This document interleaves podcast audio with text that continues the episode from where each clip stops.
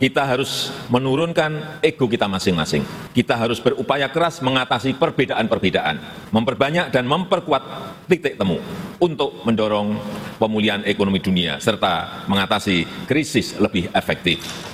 Um sich globalen Problemen effektiv zu stellen, müsse man zusammenarbeiten, Unterschiede überwinden und Gemeinsamkeiten stärken. So hatte der indonesische Präsident Joko Widodo und Gastgeber des diesjährigen G20-Treffens seine Erwartungen während einer Pressekonferenz formuliert. Das Treffen findet dieses Jahr auf Bali in Indonesien statt.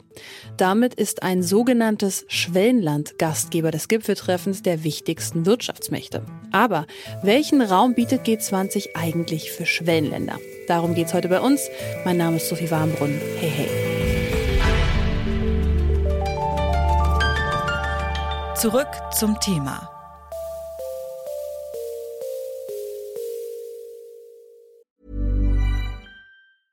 Bitte widmet eure Aufmerksamkeit unserem Werbepartner. Die Suche nach geeigneten Mitarbeitenden kann viel Zeit in Anspruch nehmen, muss sie aber nicht unbedingt, denn man kann sich helfen lassen. Zum Beispiel mit den Premium-Stellenanzeigen von Indeed, denn damit wird eure Stellenanzeige in der Suche sichtbarer und Bewerberinnen und Bewerber werden schneller auf euch aufmerksam. Indeed schenkt euch jetzt 75 Euro Startguthaben für eure Premium-Stellenanzeigen. Klickt dazu auf den Link in den Show Notes. Es gelten die AGB. Russland, der Ukraine-Krieg und die frühzeitige Abreise des russischen Außenministers Sergei Lavrov, all das hat während des diesjährigen G20-Treffens weltweit Schlagzeilen gemacht. Doch auch andere Themen standen auf der Agenda auf Bali. Die Nahrungsmittelkrise und der Kampf gegen den weltweiten Hunger, außerdem der Klimawandel und die Corona-Pandemie. Themen, die von den G20-Mitgliedern besonders die sogenannten Schwellenländer betreffen. Schwellenland. Eine international gültige Definition für diesen Begriff gibt es nicht. Und ganz unproblematisch ist er auch nicht, weil er davon ausgeht, dass Länder sich linear entwickeln müssten. Im Grunde sind damit aber Länder gemeint, in denen die wirtschaftliche Leistung und das Pro-Kopf-Einkommen überdurchschnittlich schnell wachsen, die soziale Entwicklung aber noch nicht mit der wirtschaftlichen mithalten kann. In der G20 sind mehr als die Hälfte der Mitglieder sogenannte Schwellenländer. Fangen wir aber von vorne an, also mit den Fragen, warum es die G20 überhaupt gibt und was ihre Aufgabe ist. Das hat meine Kollegin Alia Rentmeister zusammengefasst. G20. Das G steht für Gruppe und die Zahl 20 für die 20 wichtigsten Industriemächte und Schwellenländer. Neben der EU gehören auch Länder wie Brasilien, China, Indien, Japan, Kanada, Mexiko, Russland, Südafrika und die USA dazu. Diese Länder treffen sich jährlich zu einem informellen Gipfeltreffen. Die Idee, dass sich die wichtigsten wirtschaftlichen Player regelmäßig an einen Tisch setzen, die ist in den 1990er Jahren entstanden. Damals sind die Finanzminister verschiedener Nationen zusammengekommen, um den Folgen einer Finanzkrise in Asien gemeinsam zu begegnen. Am Anfang haben sich die G20-Treffen vor allem um Wirtschaft und Finanzen gedreht. Mittlerweile ist das Themenspektrum sehr viel breiter. Und das Treffen ist eine Plattform, um aktuelle Krisenherde zu besprechen. Was die Staaten bei ihren Treffen beschließen, das ist zwar rechtlich nicht bindend, aber es hat eine starke politische Signalwirkung. Denn die G20-Treffen gelten als das wichtigste Forum für internationale wirtschaftliche Zusammenarbeit. Trotzdem gibt es auch immer wieder Kritik. Unter anderem, dass die G20 ein elitärer Club sei und die Stimmen aus den übrigen Ländern der Welt bei den Treffen vergessen würden. Bei so einem G20-Treffen, da gilt das Prinzip ein Staat, eine Stimme, unabhängig von ökonomischem oder politischem Gewicht. Aber mal angenommen, man selbst ist Vertreterin von einem sogenannten Schwellenland, zum Beispiel Mexiko, Indien oder Argentinien, und man sitzt da mit der G7, also den sieben stärksten Industrienationen der Welt und diskutiert über Klimakrise und Nahrungsmittelkrise. Krisen, die sich ganz besonders in Ländern des globalen Süden verschärfen. Welchen Einfluss kann man als Vertreterin eines Schwellenlandes denn nehmen und was bringt es, Teil der G20 zu sein? Das habe ich Stefan Fröhlich gefragt. Er ist Politikwissenschaftler und Professor an der Friedrich-Alexander-Universität und hat seinen Schwerpunkt auf internationale Beziehungen sowie auf Sicherheits- und Außenpolitik gelegt.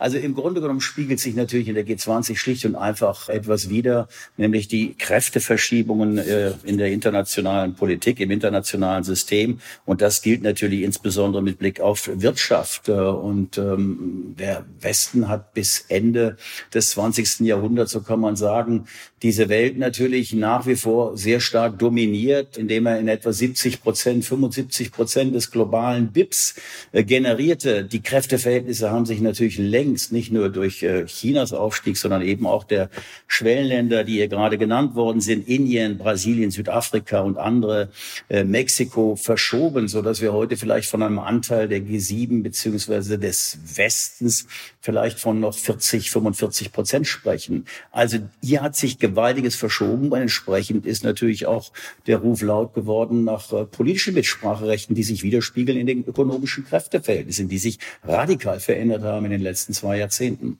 Zum jetzigen Zeitpunkt liegt ja bereits eine vorläufige Abschlusserklärung vor. Inwiefern spielen da die Interessen von Schwellenländern eine Rolle? Ist das ersichtlich? Also viele Kritiker bemängeln schon gleich als nach Abschluss sozusagen dieser Erklärung, dass äh, kaum neue Hilfen zugesagt worden sind, beispielsweise mit Blick auf die Ernährungskrise. Ne, die UN-Programme sind bis zu 60 Prozent unterfinanziert. Äh, das ist äh, etwas, was im Vorfeld schon bekannt war. Und insofern sind diese Dinge, abgesehen von dem Signal, dass man sich für die Verlängerung des Abkommens über den Export von ukrainischem Getreide geeinigt hat, nicht sehr viel. Das Gleiche gilt mit Blick auf Energie, äh, wo die Versorgung, wo lediglich lapidar festgehalten wird in der Abschlusserklärung, so wie sie uns vorlegt, äh, dass die Versorgung gesichert und Märkte stabilisiert werden müssen. Das ist alles. Und dass der Wandel zu nachhaltigen und bezahlbaren Energien beschleunigt werden soll. Ja, das sind äh, die wohlfeilen Absichtserklärungen. Dahinter muss muss natürlich auch Substanzielles stecken, äh, gerade auch mit Blick auf die Unterstützung dieser Länder bei der Energiefrage, äh, wo ein Fonds eingerichtet worden ist, der bis jetzt, wo 100 Milliarden eigentlich versprochen wurden, bis jetzt noch nicht annähernd das generiert hat, was man sich vorgenommen hat. Also insofern, das ist schwierig und das ist natürlich dann auch das mühselige politische Alltagsgeschäft in der Umsetzung. Das zählt nun mal auch zu solchen Gipfelerklärungen. Wir müssen also wirklich sehen, inwieweit den Worten die berühmten Taten folgen. Okay, schauen wir abschließend auf die zukünftigen G20-Treffen. 2023 übernimmt ja Indien den Vorsitz, das Jahr darauf Brasilien und dann Südafrika. Könnte sich durch diese Gastgeberschaften der Einfluss der sogenannten Schwellenländer erweitern? Ja, ich meine, Sie haben immer die Möglichkeiten, bei solchen Gipfeln äh, prominent in Erscheinung zu treten. Und Sie haben natürlich auch Einfluss auf die politische Agenda, beziehungsweise die Agenda dann dieses Gipfels. Das ist vollkommen klar. Aber ansonsten sollte man jenseits dieser symbolischen Bedeutung, dass jetzt eine Reihe äh, von Jahren hintereinander sogenannte Schwellenländer den Vorsitz haben, äh, jetzt auch wiederum nicht zu viel versprechen. Im Übrigen würde ich tatsächlich noch mal ganz gerne betonen, betonen abschließend, es ist, es ist tatsächlich so, dass äh, wir diese Bedeutung der, der Schwellenländer gar nicht unterschätzen dürfen. Also sie sind nicht nur gleichwertige und gleichgewichtige Partner hier und gleichberechtigte Partner bei diesen Gipfeln. Sie sind auch, äh, diese Zeiten sind, man kann es nur noch mal sagen und deutlich betonen, die Zeiten sind vorbei. Sie sind einfach auch ganz, ganz essentiell. Und sie nutzen ihre Position im Übrigen auch gegenüber der G7 oder aber auch im Zusammenspiel oder im äh, Großmächtewettkampf zwischen äh, den USA auf der einen Seite oder dem Westen und äh, China, Russland auf der anderen Seite. Wir reden ja viel jetzt von so einer neuen Blockkonfrontation. Und da, dazwischen liegen viele dieser Schwellenländer, die sich auch jetzt bei diesen Abstimmungen und auch jetzt im Augenblick nicht klar und deutlich positionieren, sondern zwischen den Stühlen nicht sitzen, sondern spielen und lavieren. Prinzipiell haben sie denselben Raum zu sprechen wie die Industrieländer. Und die Themen, die behandelt werden, waren vor allem ihre Themen. Wie diese Themen politisch dann angegangen werden, bleibt abzuwarten. Aber Schwellenländer werden mit ihrer wachsenden Wirtschaftskraft in Zukunft eine immer größere Bedeutung auf der internationalen Bühne haben. Denn bei Konflikten zwischen mächtigen Staaten haben ihre Entscheidungen ein großes Gewicht. Wir verabschieden uns für heute. An dieser Folge mitgearbeitet haben Lene Rügamer und Alea Rentmeister. Produziert hat Florian Drexler und Chefin vom Dienst war Charlotte Nate. Mein Name ist Sophie Warmbrunn. Bis ganz bald. Zurück zum Thema vom Podcast Radio Detektor FM.